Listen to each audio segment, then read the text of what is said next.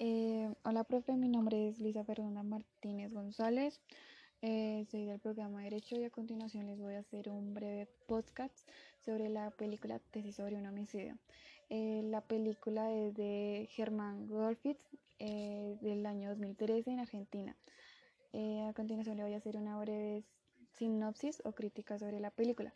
Entonces, la película empieza con, con un breve amanecer confuso sobre el, protagonista principal, que es Roberto Bermúdez, que es actuado por el actor Ricardo Darín, que es un abogado de Derecho y Criminología. Eh, en, la, en el transcurso de la película ocurre un homicidio del cual es sobre una muchacha que la violaron y la cortaron varias veces hasta que quedó muerta. El, el protagonista, Roberto Bermúdez, que es el profesor de Derecho, está convencido que su alumno Gonzalo, que es interpretado por el actor Alberto Ana, es el culpable del hecho del homicidio. Entonces en la película se puede evidenciar cómo él explica que los detalles son la parte fundamental de cualquier de cualquier investigación. Entonces al transcurso de la película ello, él lo investiga, lo empieza a seguir sucesivamente.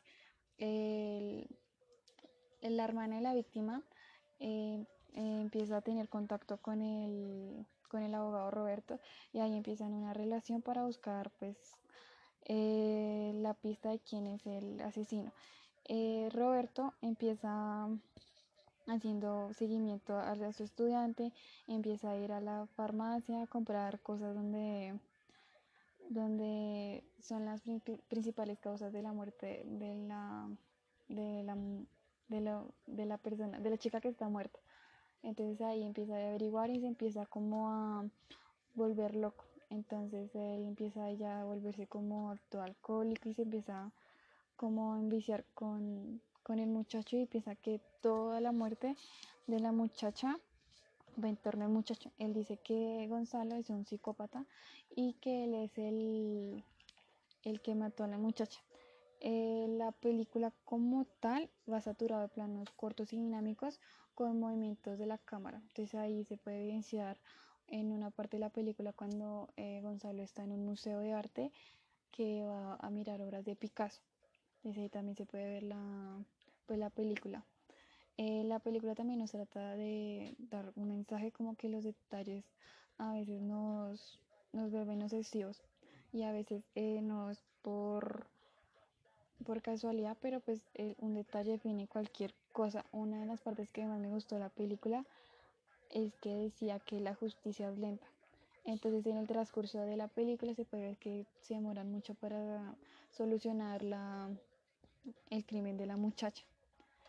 Y entonces, eh, como venía hablando, la película también muestra una alegoría y sobre la subjetividad, sobre la percepción como una persona puede tomar un caso y las diferentes opciones que la mente crea, porque si podíamos ver en la película, eh, Roberto se cerraba los ojos y se podría imaginar la escena del crimen, cómo pasó y todo eso, y pues eso lo llevó a la obsesión.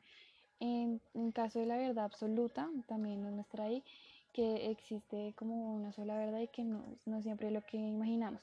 También me gustó una parte de la película donde eh, eh, Gonzalo le muestra a Roberto una, una, una pintura del, de Picasso que le muestra una gran, una gran metáfora la que tiene la Picasso, que como sabemos es un cuadro surrealista transformado en la representación figurativa. Entonces ahí nos muestra también como la, como la alegoría que tiene toda la película en torno pues al caso. También se conoce de alguna manera como los lazos emocionales que tenía el protagonista con, con, la, con la hermana de la asesinada. Eh, eh, pues también la película es como una especie de thrill que nos busca cómo indiciar a ella, cómo buscar la respuesta del homicidio. Eso también es una trama de la película, la cual nos hace ver, nos hace pensar en cuál será el, el, pues el homicida. También pensando que eh, Roberto puede ser el, el, no sé, el profesor loco de derecho que piensa que el estudiante es el asesino, o también podemos pensar que Roberto es un psicópata que busca siempre tener la razón a, a, conforme él ve, la, ve, la, ve las las, como la información que él tiene del caso. También, pues, en, en los diálogos podemos ver cómo, cómo apunta lo moral y la justicia en, en, la, en la puesta escena donde ellos, donde se plantea toda la película. Eh, y pues, eh, pues en conclusión siempre va a ser, siempre va a ser un placer ver al actor Darín eh, mirando, mirando cómo él puede crear un personaje totalmente diferente a lo que podemos ver. También mirar pues la el reparto que tenía la película que es muy buena y pues se la recomiendo. Chao. Y ya, profe, ese es el podcast y póngame buena nota. Y chao, profe, que, que, que tenga un, un bonito día.